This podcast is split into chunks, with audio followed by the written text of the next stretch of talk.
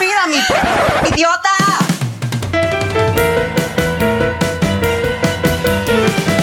Hola, les damos la bienvenida a un nuevo episodio de Estúpida Mi Podcast, un podcast sobre diversidades sexuales y la cultura pop.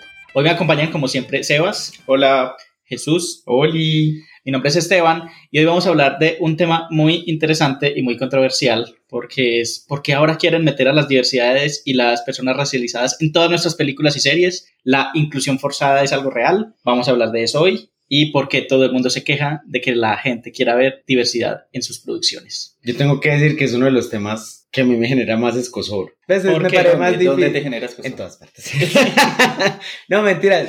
Porque siento que siempre hay una línea súper delgada entre también que se vuelve una guerra de bandos súper particular. Pues es Guerra como, cultural. Sí, es como, ah, ustedes todo lo quieren meter ahí, ah, pues ustedes todos se quieren ver. Entonces siento que se vuelve, como que hay una línea muy delgada también entre la censura. Una guerra de sordos. Sí, siento que se vuelve bandos. Y yo no sé, siento que por eso también se ha vuelto como una discusión que no llega a nada. Pues porque. Y que es- nunca se va a solucionar. Sí, siempre va a haber alguien que va a pelear. Ah, pero porque este es negro, ah, pero porque este es marica, ah, pero porque este es bla, bla, bla. Ah, porque ustedes son tan heteros. Pues Ah, sí. también, que se vale Porque también son que tan es- blancos. Ajá, y también se vale que las miradas a veces son desde todos lados. Entonces siento que es como una guerra, es como cuando los de sexto B se agarraban con los de sexto A. Entonces, no. ¿En qué colegio estudió? ¿Había muerto? Eh, Tu, sí. tu trauma empezó en Oh my sexto. ¿cierto? bueno, pero entonces creo que podemos empezar justamente por ahí, como hablando y rememorando un poco, ¿desde cuándo recuerdan ustedes que este tema de la inclusión forzada se volvió como un tópico cultural mainstream? Pues como que la gente empezó a hablar de eso y se, vol- se volvió un problema que todo el mundo hablaba. ¿Desde cuándo recuerdan ustedes? Pues yo recuerdo que antes la gente pues aparecía de vez en cuando un personaje gay o un personaje negro y nadie peleaba. Es como, ay, él es el personajito que se va a morir porque es negro. Qué Sí, porque ya tenía su destino sí, ya. predeterminado. O era el gay porque era el mejor amigo de la, de la Era un protagonista. sí. Era ahí era Ajá. como el accesorio. Cuando ya los empezaron a volver protagonistas y, ma- y se- a tener mayor, mayor participación, yo creo que fue como, yo creo que en parte fue con Netflix, que a Netflix lo critican mucho por Sí. eso. Y el cliché de Netflix es eso. Sí, como, ay, pero por ahora todos son gays, todos son negros, todos son mujeres poderosas, empoderadas, que son capaces. y- sí, Que no son amas de casa. Así que no son amas de casa, que no limpian y atienden al esposo que tiene 25 mozas. Que no está, bueno, no está mal ser ama de casa. Después de lo que agregaste, el inconsciente te traicionó. después de lo, que, de lo que agregaste, sí está mal. No está mal ser ama de casa, el resto sí es horrible. Entonces, yo creo que Netflix tipo 2015, 16, Sí. que ya empezó a sacar más series, porque pues yo creo que ellos desde el principio, pues no desde el principio, principio, pero sí, de- yo creo que del 2013 para Sí, como que encontró su a- target. a empezar a, a sacar una que otra, pero el 2016 en adelante yo creo que fue que ya empezó como a salir muchas series, muchas películas, y entonces la gente empezó a agarrarse los vellos públicos, a jalárselos porque decían, no, ay, es que así no puede ser. Bueno, no, no he visto que se los agarren, pero debe ser doloroso. Sí, Jesús, sí. ¿tú cuándo recuerdas como que empezó tanto hate sobre la inclusión en, en producciones? Pues la verdad, eso es muy reciente. También siento que por eso se me hace tan difícil la discusión porque ha existido desde siempre, claramente, solo que ahora tiene un nombre, ahora todos los youtubers quieren hacer videos sobre eso. O sea, Enos O sea, aquí. No, espera. sí, no.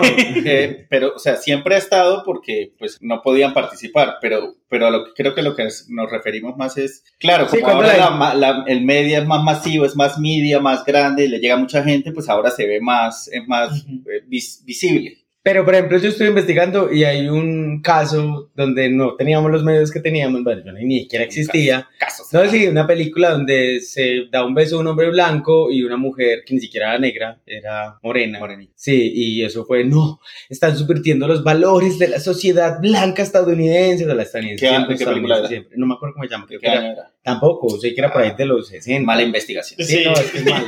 Pero Los datos rollo, curiosos de Jesús no funcionan. el rollo es que esto ha pasado. Datos históricos, ¿eh? datos históricos y, y no puntuales. Ajá, son solo random. Pero el rollo es que yo siento que esto ha pasado siempre, solo que últimamente sí se ha vuelto como lo que tú dices, tenemos redes sociales, entonces ya todo el mundo da la opinión de todo, cosa que me parece muy válida y muy bien. Entonces se ha vuelto más visible y yo lo recuerdo mucho, es incluso voy a colocar el ejemplo más cliché el de la sirenita. Entonces que fue como... Eh, la nueva. Sí, pues ni siquiera ha salido de mala película, pero fue puta Sí, desde todo el que... hate del mundo. Ay, verdad, dije una palabrota. Desde que... Desde... Ay, acá, Ahorita- nunca, acá nunca decimos groserías. Oh. Desde que dijeron que la sirenita iba a ser negra, no, fue madre, todo el mundo, todo internet chifló, ya, pues sí, De ese Y el que memes. No, primero, ya. primero la gente, yo creo que sí se jaló los bellos de. No, sí. Porque se emputaron. Que me dañaron la infancia, pues. Sí, que- y después empezaron con Me dañaron la infancia y después empezaron a salir. Aparte, memes qué infancias tan frágiles que, que Sí. se dañan con una película Y con una, película, de de- un personaje que no existe, o sea, ficcional. ficcional, no existe las sirenas. y que deja todo por irse detrás de un hombre. Ya, tenía que decir. Sí, Sí, pero bueno. te eh, entendemos, Sirenita. Lo que yo quería decir era que después me pareció muy, pues después de que todo el mundo se emputó, entonces empezaron a salir los memes. Y había, me re- recuerdo uno que vi en, pues en, recuerdo, creo que era Instagram, un reel de esos. Yo no veo TikTok porque ya estoy muy viejo para eso.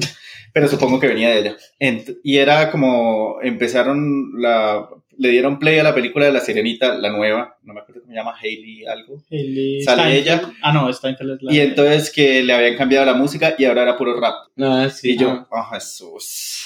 Pero- que, que sería divertido, Sí, además. sería sí, me encantaría. Uh, qué Sebastián rapeando. ¡Oh! Bajo el mar. No, es que no sé rapear. Iba a rapear, pero Sí, no, sé. no lo hagas, no lo hagas. Eh, yo creo que para mí también es muy cercana de la fecha que dijo Sebas, pues de cuando se volvió en la... Yo sé lo que dice Jesús, que siempre ha habido como esta tensión en Hollywood de... de En todos lados. pero en Hollywood, pues como las producciones de Hollywood por eh, mostrar las formas y seguir como el guion social, pero la, la conversación más reciente creo que se exacerbó mucho desde el 2016. A mí también, yo creo que de 2016 para acá es cuando se ha como vuelto más tóxica la, la discusión. Y uno de los factores sí creo que es Netflix y no solo Netflix eh, sino en general las plataformas de streaming porque eso sí como que significó una disrupción del modelo de negocio de las producciones cinematográficas en Estados Unidos porque le quitó un monopolio a unas grandes productoras que eh, a la final se volvieron otros monopolios pero que sí generaron como nichos de mercado. Entonces Netflix sabe pues cuál es como su target son públicos adolescentes con temas de diversidad. Bueno, sí, nosotros vemos, pero no somos el Me target. toca que se la Netflix ya. Sí. Pero sí tienen como un tipo de, de historias muy específicas. Y la, pues para mí la película que sí recuerdo como que todo el mundo odió y que amó que fuera un fracaso y que le echaron la culpa a la inclusión fue esta de Ghostbusters de cast de mujeres, que fue 2016 justamente. Sí.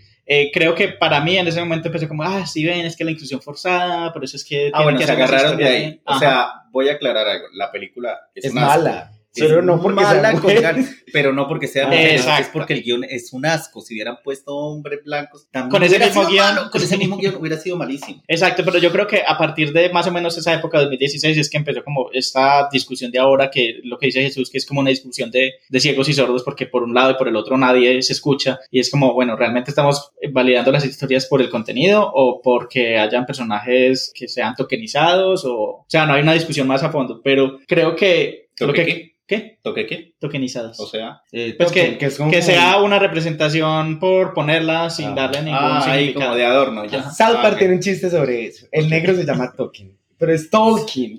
Ah, Y eso es lo que queremos hablar hoy de estos temas y vamos a dar algunos ejemplos. No nos vamos a centrar en una película o serie en especial, sino que vamos a hablar de varios ejemplos de, sobre todo este último año, que han generado mucho hate. Y bueno, ese es nuestro episodio. Entonces quédense para que hablemos de inclusión forzada.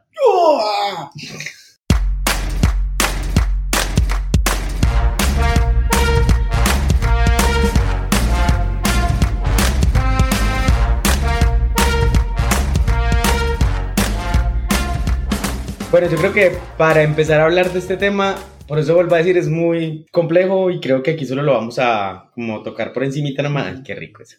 Entonces es como... Blugineado, blugineado, lo vamos a bluginear. Entonces es un tema... Yo creo que ahí pelamos la cédula. Yo no sé si ya se usa el término virginidad. Yo sé que no, pero no me importa, soy viejo, lo acepto con orgullo. Entonces es un tema que yo creo que es muy heavy porque tiene varias cosas. Lo primero es que eh, los detractores están con este tema de, ay, no, es que ahora todo el mundo quiere ser políticamente correcto. Y por otro lado hay gente que es como todo tiene que ser políticamente correcto. Creo que... Y eso- aparte que es políticamente correcto. Exacto, yo creo que eso es lo que hemos entendido mal por políticamente correcto y que ha desviado toda la discusión a donde podría llegar a un, pues porque las discusiones no tienen que llegar a ningún término, pero podría llegar a un término donde uno dice esto es un poco más responsable que seguir pegándonos en la jeta por una bendita serie o película. Iba a decir puta, pero ya muchas groserías. ya lo Entonces, dijiste. entonces, un poco, hablando de que es políticamente correcto, políticamente correcto es todo aquello que le sirve al poder establecido. Entonces, cuando uno dice como hay algo políticamente correcto, es que en realidad las esferas de poder lo están poniendo para Lo que permiten. Ajá, si no, no lo permitirían, o sea, y ahí es donde está un poco que eh, lo políticamente correcto no se va solo con lo que ahora conocemos solo con la izquierda o la derecha, sino que ambas corrientes de pensamiento han utilizado lo políticamente correcto para imponer sus ideas, sin decir que el uno sea el villano, sin decir que el otro sea el villano. Entonces, un poco también entender que lo políticamente correcto no es solo ver a personas negras siendo protagonistas, sino que eso también tiene una influencia y una agenda política, creo que es lo que permite como que la discusión se vaya a otros lados. Es decir, ¿por qué los productos de consumo cultural, esto, está, esto se está volviendo un problema que para unos es bueno, para otros es malo, para otros es lo peor, para otros es lo mejor? Y creo que es porque esto no viene de un debate moral. O sea, el debate moral nunca ha estado como, es que tenemos que representar a las poblaciones negras de mejor manera. Tal vez sí. Sí, por un fin altruista. Exacto, y ahí es donde está yo creo que el, el, centro donde debería estar la discusión. Son productos de consumo cultural, son productos que son de una mercancía y yo creo que el gran problema de la gente es que va a ver las películas como si fuera una filosofía de vida. No está mal, no está bien, pero las películas son un producto, no son una filosofía de vida, no, no necesariamente son una forma de sustentación de la identidad. Entonces, siento que un poco lo que ha ocurrido con las nuevas culturas, Marvel es tu culpa en parte, es que se ha vuelto, es como si fuera mi identidad, es como mío, mi nicho, lo único que yo amo y adoro, entonces lo tengo que... Voy a basar toda mi vida en ser un fan de algo. Ajá, y yo siento... Es como la cultura de la fanaticada también. Exacto, y yo siento que eso lo que ha hecho es hacerle un daño muy grande al cine. Ahí sí estoy a favor de Martín Scorsese. lo que está, hecho... está, intentando entrar a la llamada. Sí. Se rechazamos. Lo que, lo que ha hecho es hacerle mucho daño al cine porque lo que hace es que el mercado va a responder siempre a lo que las masas quieran. Entonces lo que hacen es hacer historias replanas. Y ustedes van a ver, el cine comercial se ha vuelto plano hasta más no poder. Las mismas historias, todas las películas de Marvel son lo mismo, no avanzan, no... Y es por eso, porque claro, es como el público se ha interiorizado tanto en cuál es lo que quiere que es como si lo demandaran y ya no hacen nada. El cine no explora nada, el comercial al menos, explora muy poco, porque solo explora lo que puede vender. Y creo que ahí es donde está el tema de por qué se ha dado este, ese tema de la inclusión forzada, y es porque como la gente está tan interiorizada con que es su filosofía de vida, un producto de consumo cultural, cuando se lo modifican o cuando le modifican una marca, lo que hacen es, ya, pues puta, me cambiaron. acabó el mundo. Sí, me cambiaron mi identidad de vida, yo ya no la te- infancia. Ajá, yo ya no tengo nada en qué basarme, qué voy a hacer, entonces... Entrar claro, a Twitter e insultar. Exactamente, entonces lo que hace un poco eso es como ir rompiendo la identidad de la gente, pues su identidad construida en productos de consumo cultural o marcas o cosas, entonces siento que también un poco, si vamos a hablar de por qué la inclusión forzada actualmente es un problema, desde las dos miradas también, no vuelvo a decir que solo es que hay unos villanos y unos buenos, sino como desde las dos miradas, es porque eh, la sociedad se está configurando como si los productos de consumo cultural fueran dioses. Y sí, creo que le das como al punto realmente de, de la discusión en el tema de, de, lo políticamente correcto y es que lo políticamente correcto cambia con la política. No es lo mismo lo que era políticamente correcto hace 30, 40 años a lo que es hoy políticamente correcto, porque obviamente las formas cambian. Y, y por más de que el cine sea un producto de mercancía, es en parte un reflejo de la sociedad. Sí. Entonces es necesario que cambie con, los, con lo que está pidiendo la sociedad. Con los cambios de la sociedad, el cine tiene que cambiar. Y yo sé que tú, pues, no odias a Marvel, o bueno, no, creo que sí. No, no, no, no, no. Pero, tampoco, no, por lo no. que dijo ahorita me da miedo. No, pero, no, no. pero, por más de que sean películas comerciales y que sean planas, y Que no esté mal, por que sea- cierto. sí, Sí. siento que, pues, si comparamos la fase 1, que era cuando salió Thor y Iron Man y todos estos, todos blancos, menemistas, super guau. Que eso es lo que mucha gente Sí, extraña. además. Exacto, que, ay, no, pero es que esto no es igual. antes sí era bueno. Ahora la fase 4, 3, 4, que salió Black Panther, ahora con esta nueva de Wakanda Forever que salió Namor, Namor o como se sea que se ya diga, Mi amor, sí. más mujeres como protagonistas. Sí, que en esta última fase 4 ha sido como pasar el manto a, a la nueva generación, que Entonces, son diversidades y mujeres. Yo creo que por más de que sean películas comerciales, que sea Marvel y que, bueno, Martin Scorsese diga que no es cine, igual yo creo que sí causa un impacto en la sociedad y ayuda a que la gente se vea de cierta manera representada ahí. Yo recuerdo un video de cuando Chadwick Boseman estaba vivo, eh, no recuerdo si era con Jimmy Kimmel o algo así, que traían a gente pues afroamericana en Estados Unidos y le, los ponían en una sala con el póster de Wakanda, de, en ese momento era Black Panther, y les decían que le mandaran, le mandaran un mensaje a Chadwick Boseman, que le, se le iban a enviar. Y entonces la gente empezaba a decir y se le quebraba la voz y lloraba y decía que qué chévere verse representado. Y de repente él salía detrás y los abrazantes se emocionaban más. Y era muy chévere ver eso, como que la gente como veía, por más de que era un superhéroe y que Vibranium y toda esa mierda que no existe, pero que verse un, ver un personaje que lo represente a uno es, eh, pues siento que uno igual se siente. El día que salga un superhéroe colombiano, yo voy a decir, uy, puta, lo va a robar a todos. Pero, Cuídese. pero, pero uno dice como, uh, qué chimba, es colombiano. Me Yo. A mí también me chimba conocerte. Eres un churro y tristemente es muy difícil que regrese a Colombia. Me, chimba. me chimba ese superhéroe. chimba de superhéroe. Pero Y yo creo que hay- creo que va a pasar y está pasando en este momento con Namor y, lo- y la gente de México, que por más de que le criticaron de que... De, ¿Le escondieron el pito? Sí, no, No. voy a decir eso. Ah, bueno, pero, No, pero es al que- revés. Él, él ya salió a decir que la, la foto editada es la que tiene el pito grande. Ah, la sí, la que- original es la de. Que me pareció muy linda, además. Es Pues, como los hombres no tengo nada que frágiles con ocultar, Eso, sí. Hello. No soy del mismo tamaño del de la ballena. Bueno, sino que le criticaron mucho que chévere que hubieran hecho la investigación, como que mezclaron unas culturas. culturas me- de México, varias culturas en una sola para representar todo Pero el- pues fue lo mismo que Wakanda. Wakanda Pero es sí. toda África mezclada. Exacto, entonces la gente pues siempre se va a agarrar de algo, pero ya es para los mexicanos ver a Namor en una película Y a su taquillera y su cultura es muy bacano. Que además la Incluso el actor Teno Huerta, que era, él era muy famoso por hacer películas pues que no son, no son de, de, de taquilla ni nada de eso, sino que son muy independientes, siempre tienen una carga social, un mensaje. Y que porque él, pues la figura de él como tal también es muy política. Él es un actor muy político que lidera en México el movimiento de Poder Prieto, que busca más representación de mexicanos de tez oscura, porque el, Así el- México es más blanco en las, exacto, México es más blanco en las películas que en la vida real. y en las novelas. Y entonces esto le da una plataforma pues para promocionar su, su postura política que además es, es muy difícil ver actores del mainstream de Hollywood que defiendan causas políticas pues que no sea como Leonardo DiCaprio así superficialmente, ay, soy el, el campeón del medio ambiente, sino como posturas realmente políticas o como George Clooney en su discurso de, de los Oscars de en Hollywood hacemos el cambio. ¿El discurso de George Clooney? ¿Lo oíste? Hablo de cómo la gente en Hollywood es más avanzada en asuntos sociales y se acreditó el movimiento por los derechos civiles. Pero ¿Qué sí, yo él? creo... ¿Qué hizo él? ¿Nada? No, no ha hecho nada nunca. Pero creo que tocas el punto más importante y es que El punto G. me vas a dañar lo que, va, lo que va a seguir. Y es que son películas para niños. Ay. Esto Porque- lo editan después. Justamente lo que dices, como estas representaciones y los cómics significan mucho para los niños. Lo, lo vimos aquí en Encanto, en Colombia cuando salió Encanto, pues también los niños disfrazados de, de los personajes de Encanto. De pronto para el resto del mundo no fue tan importante, pues, pero para aquí fue importante.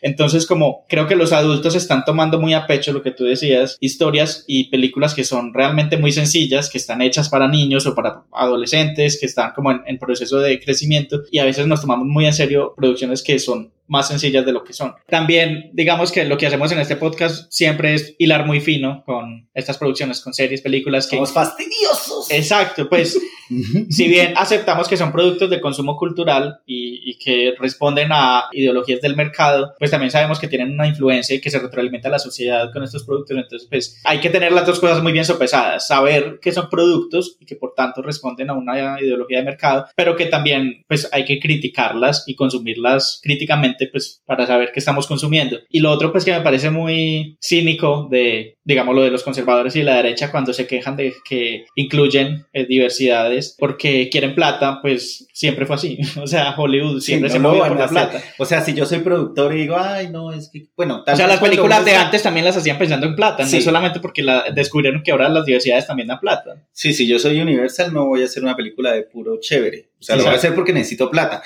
Si soy un director independiente y digo, uy, esta historia yo la quiero contar y no me importa si me toca vender un riñón, ya es diferente. Que lo hacen. Que lo hace. Sí. Pero es una casa productora muy grande, Disney, Marvel, todas, Warner. Y que las películas siempre han tenido ideología, pues en los 80s y durante la Guerra Fría, que sabíamos que todos los villanos de todas las películas siempre eran rusos o soviéticos, las películas de Rocky, que eran obviamente Estados Unidos contra los soviéticos, o sea, no nos quejábamos de eso antes y decíamos, no, es que los 80, cuando las películas eran mejores y eran para machos, pues no se daban cuenta que también tenían una ideología detrás y nos querían vender algo. Sí, pero ya saben que yo, yo ahorita pienso en algo.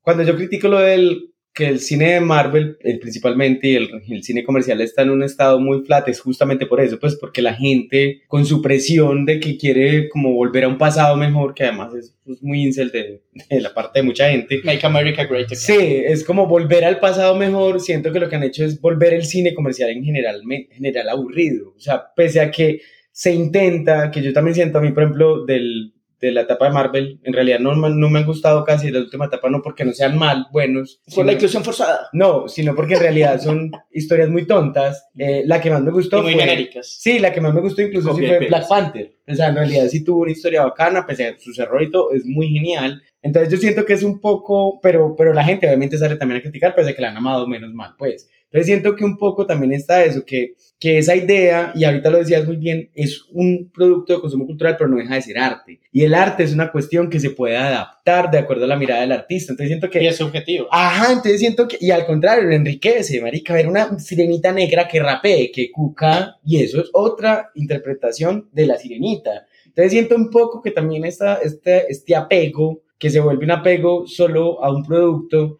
lo que hace es que deja que el producto deja de ser rico, o sea, el producto ya no se vuelve bueno, es una cosa más plana porque siempre hay que representar lo mismo, siempre hay que mostrarlo igual.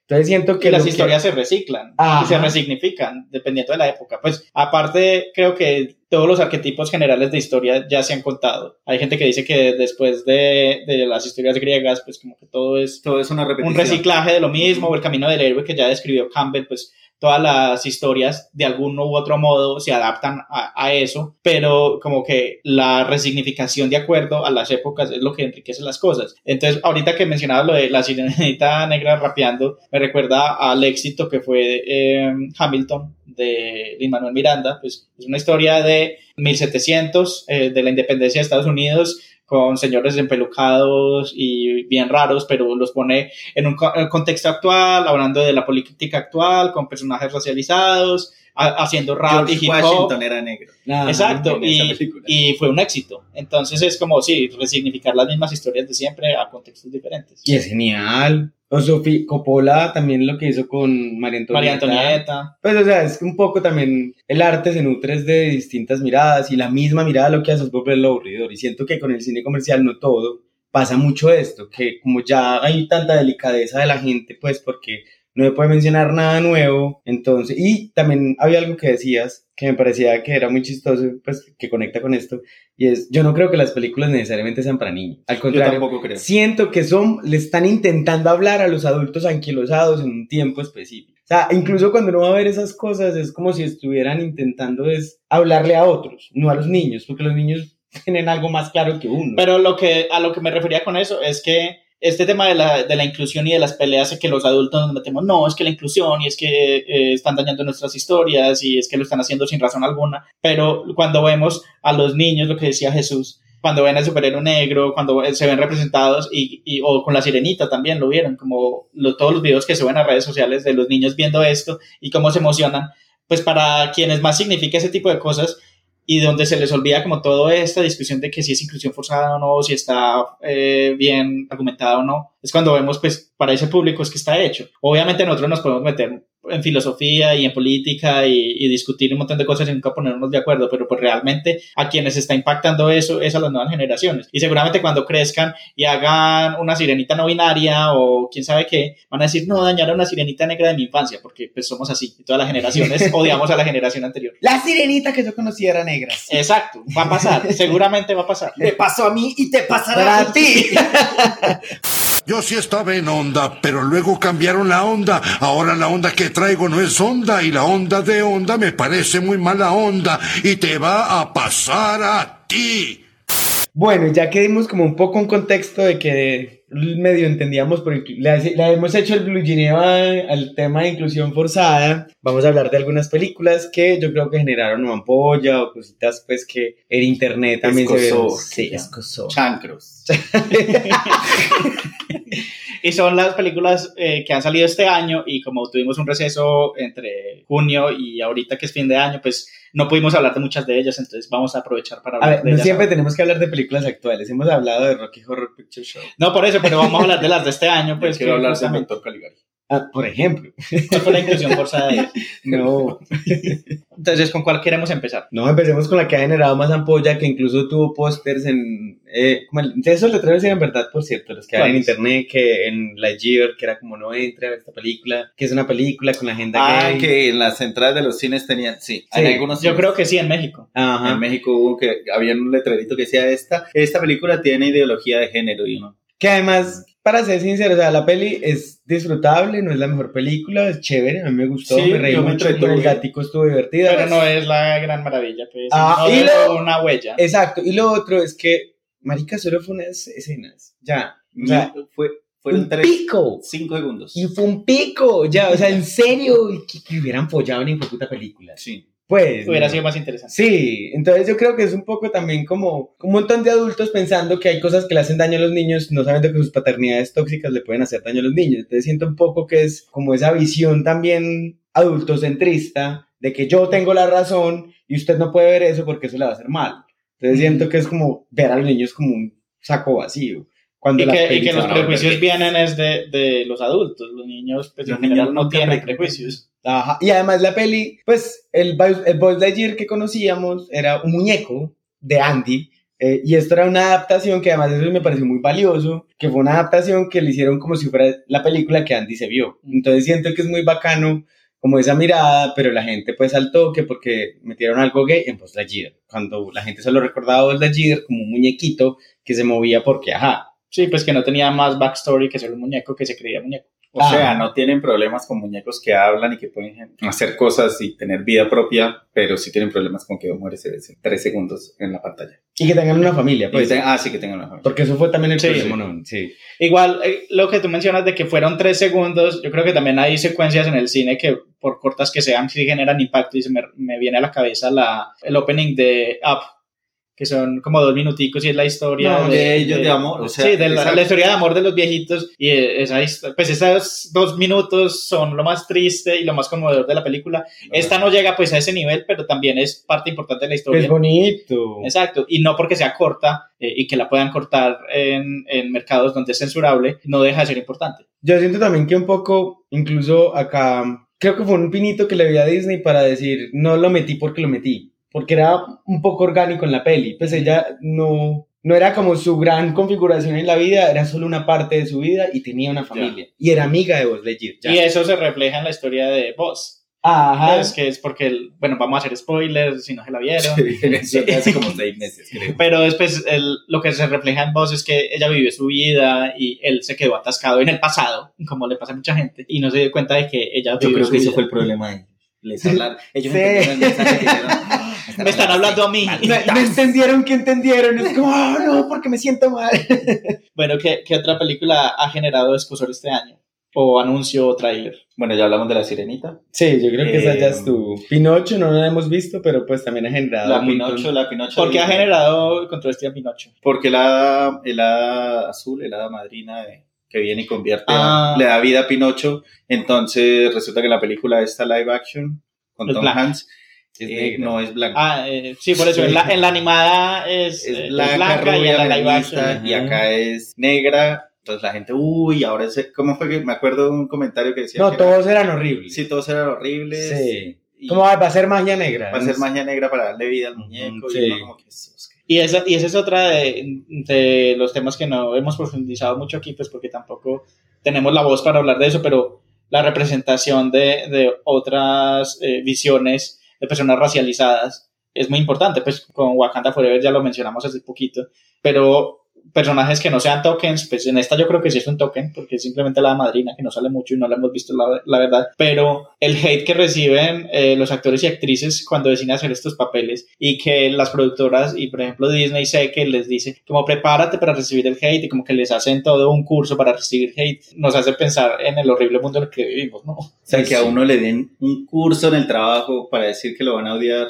sea, porque vas a hacer un trabajo, vas a hacer un papel que es tu trabajo y te van a pagar por eso y que sepas de antemano que vas a recibir hate y que tengas que prepararte para eso. ¿A quién fue, quién fue que también dijo en una entrevista que le habían dicho eso? Creo que era la de Star Wars, ah, la, de, la antagonista de Obi-Wan, Ah, sí. que no me acuerdo cómo se Sí, llama. no me acuerdo cómo se llama, pero sí. Pero como que también dijo lo mismo, como que, ah, prepárate porque te van a hacer hate y claramente lo hicieron.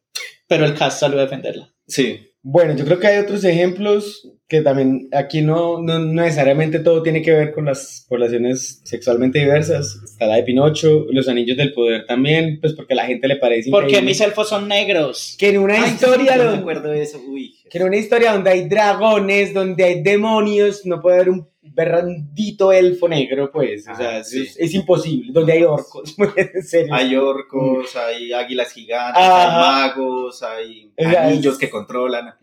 Es Y, que, que realmente, pues, estas historias que son basadas en, en autores eh, del siglo XX Racistas. y anteriores, Perdón. Que eran conocidamente racistas, pues también por el contexto de su época, es interesante que subviertan eso. Pues en el universo de Tolkien, obviamente, él hubiera dicho, no, pues es que lo bueno es lo blanco, que realmente eso es el trasfondo del Señor de los Anillos. Los elfos buenos son los blancos y los malos, que son los orcos, son negros. Pero pues digamos que aquí lo que se está haciendo es también, pues no sé si han visto la serie, pero también es como ver que en la oscuridad hay luz y en la luz hay oscuridad. Un poco como meterle más. Sonó como a mensaje. Oh.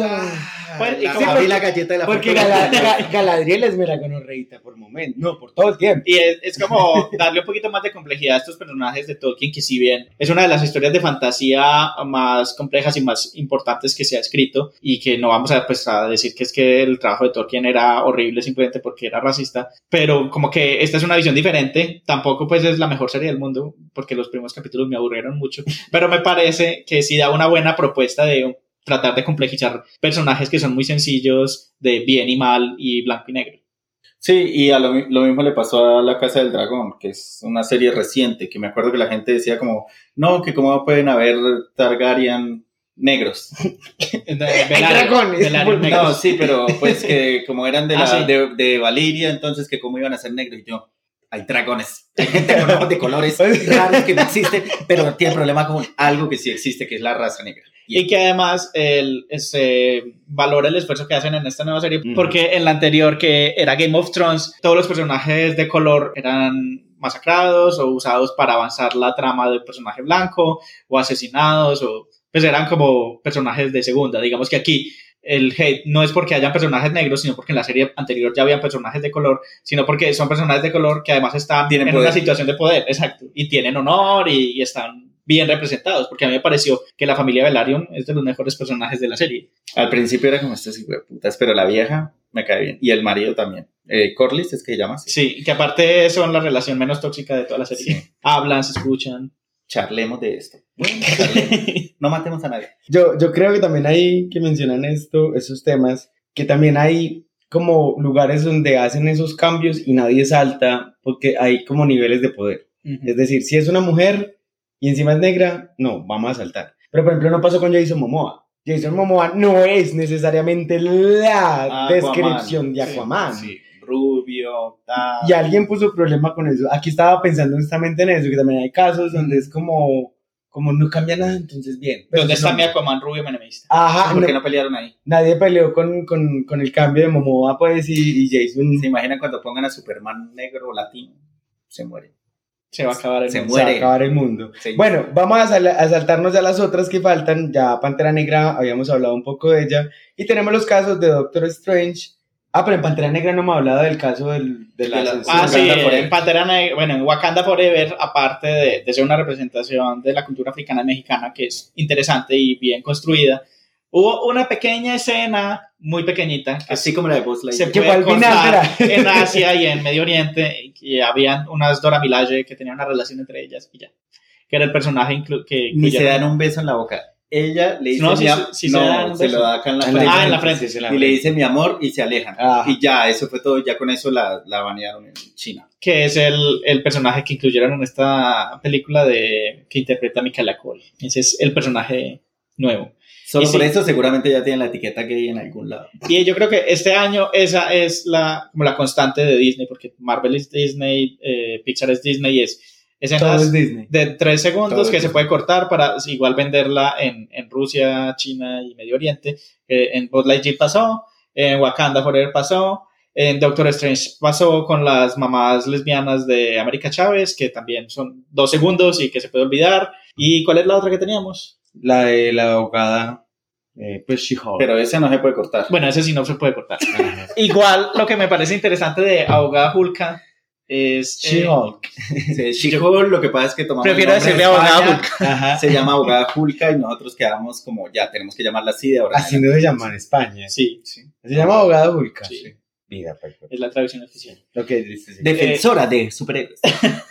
Lo que me gustó de Abogada Hulka es que No se toman en serio. es meta, sí, o sea, todo es meta y ellos sabían el backlash que iban a tener, la reacción que iban a tener y entonces los villanos son los incel y sale y se, y se revela contra los libretistas. Entonces es como, me pareció una buena eh, referencia a la cultura actual y de, de que era muy, muy autoconsciente del producto que era. Sí, yo recuerdo en el último episodio, los que no la vieron de malas, porque ya salió hace rato, y si no la vieron en su momento ya no la van a ver. Este capítulo va a tener alerta Sí, va a tener que empiece, sí. este, por, pues, spoilear todo. Pero en ese episodio, cuando, cuando ella pues está pasando como el clímax, y entonces llegan, llegan los villanos y aparece Hulk, y, apare- y ella dice, espere, espere, espere, espere. Esta o es sea, mi serie. está en mi serie y yo no puedo hacer nada, y ahí es cuando empieza a sa- saltarse, pues ella en todas las series se sal- habló de la cuarta pared, pero ya se sale el menú de Disney Plus y se va a buscar a la libretista y le dice, venga, ¿qué onda? Sí, esa parte fue muy buena. Lo único que me descolocó durante todos los episodios de la, de la serie fue los efectos especiales, Ay, pero sí, eso ya es un problema de Marvel este año, que no le ha pagado bien Está a, fácil. a Con la acoso laboral. Está fácil. Exacto. Pero sí, era, era muy desconcertante ver los efectos de, de la abogada Hulka, porque siempre me descolocaba verla y su cara que no, no cuadraba bien. Bueno. Pero fue muy buena la historia. Y ya el último de Sandman, que es un poco el tema de la, la muerte, que hay una representación de la muerte en Sandman que me pareció divina. No, y que Sandman toda la serie fue muy gay, Y muy, muy queer, queer, y muy sí. no binaria. Y bueno, es Netflix. La amistad que tenía con el man inmortal era muy... que se veían cada Eran muy buenos amigos. Ajá, eso era muy, muy raro. Girl. Además, pues es, es Neil Gaiman, que sabemos que todas las historias de Neil Gaiman son muy buenas y muy profundas y muy complejas, y que es Netflix, entonces digamos que fue un, un buen match. Eh, sufrimos mucho porque casi que no la renuevan. Sí, todos estábamos, ya anunciaron la segunda y ya descansé. Pero sí, o- el- yo empecé a ver la serie y desde el primer capítulo en que el niño ve a Sandman desnudo y después se revela que es gay, es como, ya, esta serie Sandman lo volvió gay. Sandman lo volvió gay. Y el, el, pues no tuvo tanto hate, pero sí tuvo controversia, fue porque la muerte era negra. que aparte hizo una interpretación hermosa. Muy- Uy, ese episodio. es Era divina. es Pues, el mejor episodio. La muerte era el personaje más lindo que había, o sea, era como un personaje divino, muy lindo, muy consciente de su estado, era. Pero me parece curioso que haya recibido más hate la muerte que Deseo. Que Deseo es una representación no binaria. Ajá, en un mundo... Y que aparte era muy. Lo que pasa es que creo que en el cómic la muerte nunca aparece de raza negra. O sea, Ah. aparece, eh, eh, cambia de forma y cambia de, de género, cambia de todo, pero nunca cambia de raza.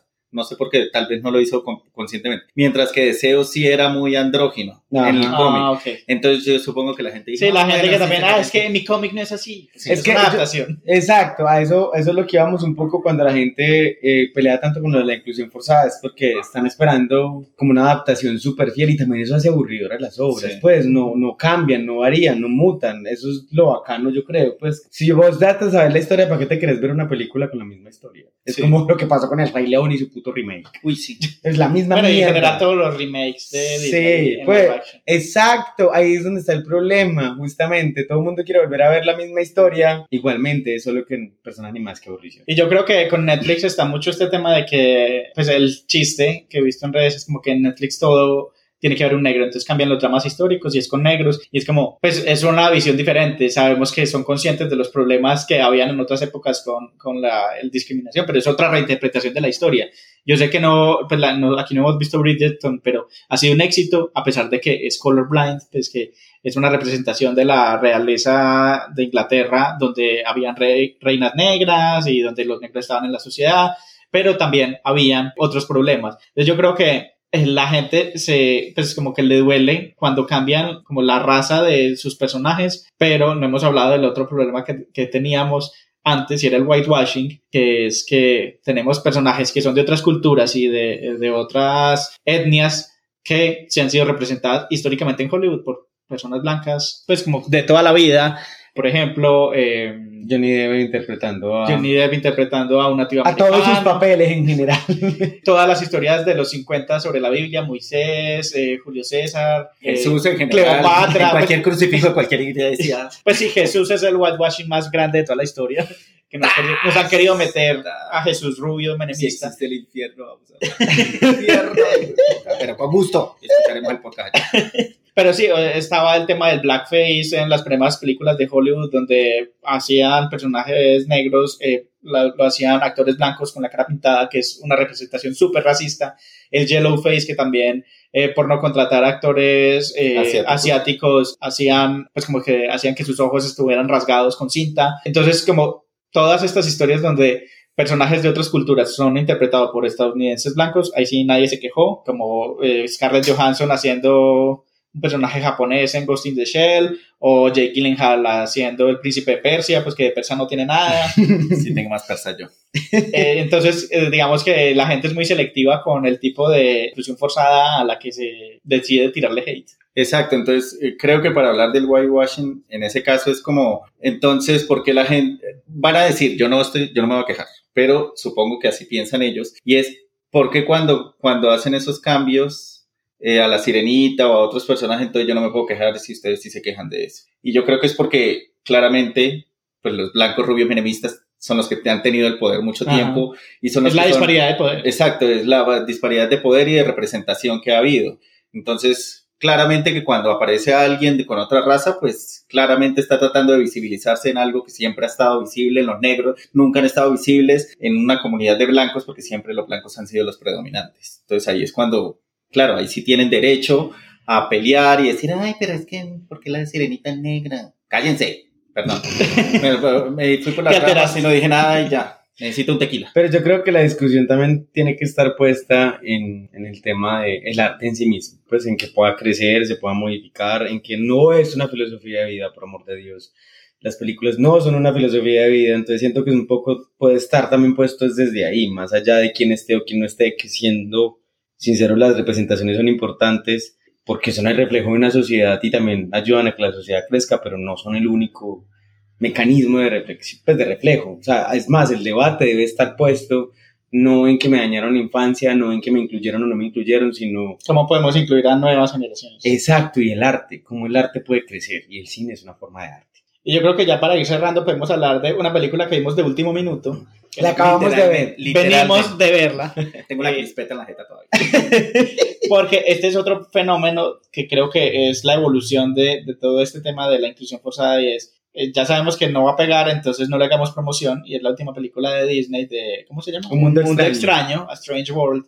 Eh, es una que sí, película... casi no tiene promoción. Sí, yo no sabía que era de Disney. O sea, yo había visto el tráiler hace como dos meses y yo decía, "Mm, se ve interesante, pero en el tráiler nunca nombraron, bueno, lo que vamos a decir ahorita, pero nunca nombraron el tema LGBT. Yo, No, yo lo que me enteré yo, yo sí había visto pósters, pero pensé que era una de DreamWorks o Universal, no sabía ni siquiera que era de Disney.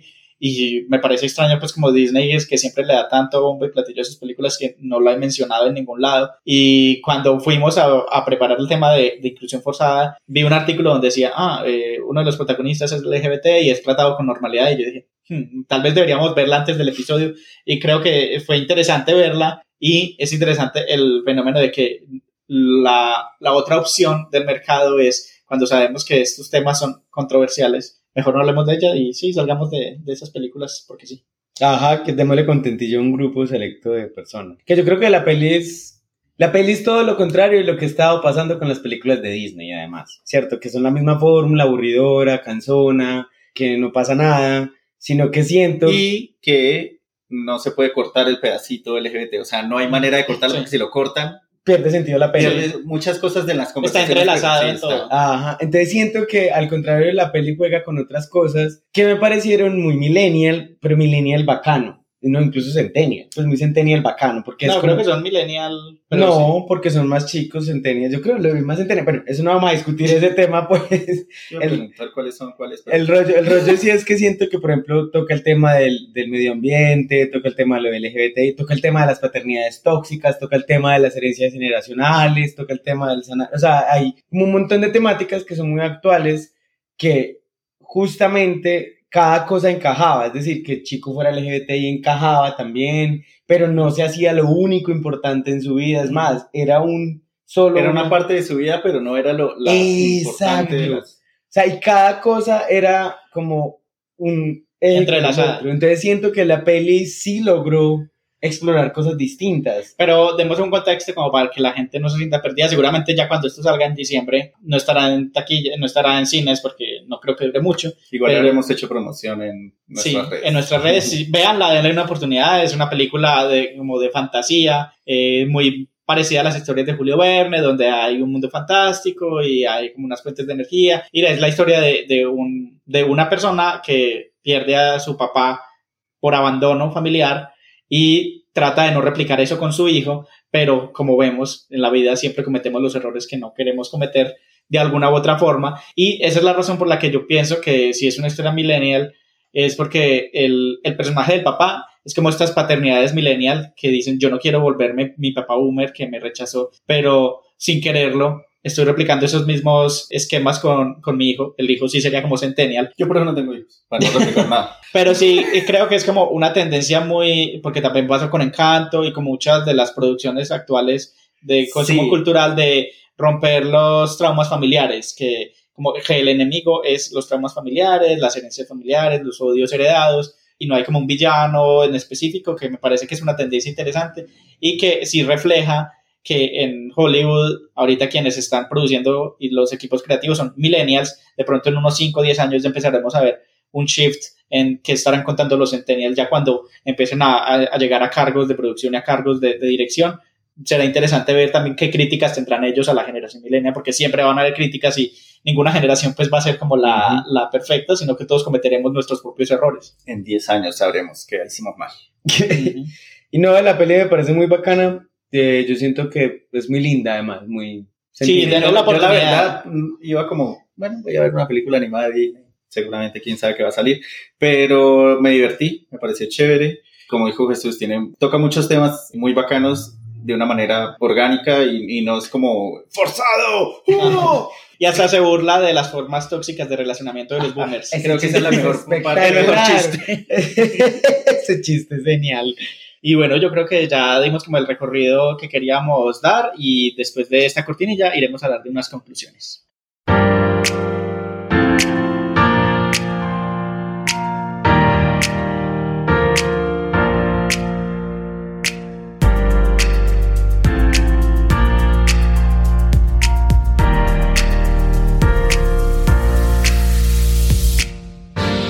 Bueno, y para terminar este episodio, ¿qué conclusiones tienen? Bueno, está bien, yo voy a empezar esta vez. Sí. Eh, yo creo que es estar abierto. Uy. Se emocionaron. No, digo que estar abierto a ver personajes eh, interpretados por, pues, por diferentes razas, diferentes géneros, eh, pues, diferentes decisiones, diferentes personalidades, porque pues la gracia es visibilizar y como dijo Jesús mm, durante el episodio, es como, ¿para qué quiero ver una historia que ya me sé igualita en el cine? Capaz agregándole, cambiándole algo, me puede dar un- una nueva perspectiva y eso me parece muy chévere. Entonces, que pues si el día de mañana les cambian, o sea, Superman latino, no se emputen, Que cuco en Superman latino. ¿cierto? Que roben el Transmilenio. Sí. Aunque ya hay una adaptación de un Superman muy gonorrea. El de. El ruso. El de Homelander, El de Homelander. el de Boys. es Ah, técnicamente un. Superman. ¿Sería un Superman colombiano? No, no, no, no. Y, y hay, hay una- un cómic de Superman si hubiera crecido en la Unión Soviética, que es malo, obviamente. Ah, Claro, Claro, porque, porque porque es- la Unión Soviética es todo lo diferente a Estados Unidos, que es la onda. Que es la bondad Sí. y la pureza. Ajá.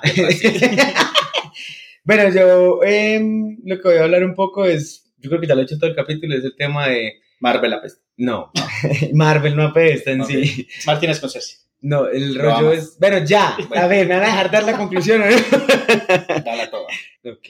El punto es que yo creo que es el problema de la discusión no está en que incluyen o no incluyen, el problema de la discusión está en justamente el tema, El problema no es problema. el problema no es problema, de cómo nosotros consumimos los medios de, de consumo cultural. Es, es una filosofía de vida, es arte y el arte puede cambiar, puede mutar. Entonces creo que un poco también la discusión debería estar ahí y también por amor al cielo, todos los productos de consumo cultural tienen un contexto tanto político, social como económico. Y, eso- todos nos quieren vender algo. y eso va a influir en eso, o sea, no, no lo están haciendo porque sí, por amor al arte, algunos demás que sí, hay personas que trabajan en eso por En amor al mayor arte. menor proporción. Sí, pero, pero independiente no es lo único que cuenta, entonces no, por eso vuelvo a decir, no, los, consumo, los productos de consumo cultural no son filosofías de vida. Pues se pueden disfrutar también, mucho, pero no son filosofías de vida. Pues yo creo que mi conclusión iba a estar muy en tono de lo que hablamos en nuestro anterior episodio de nuestra colaboración con la fórmula, cuando mencioné el tema de la exclusión forzada en contraposición a la inclusión forzada, y es cuando nos preguntemos si algo es inclusión forzada, hagámonos la otra pregunta, es, son poblaciones que han sido excluidas forzosamente de historias en las que siempre han estado. Eh, y porque esta me genera tanto escosor tanto odio tanto hate cuando siempre hemos visto a las mismas personas, de pronto es voltearle un poco la, la, como la comba al argumento y es preguntarnos, ¿ha habido exclusión forzada y por qué no me molesta? Creo que esa es como una buena pregunta para empezar a, a preguntarnos qué es lo que nos molesta de ver representaciones diversas. Y pues creo que con eso nos podemos quedar hoy.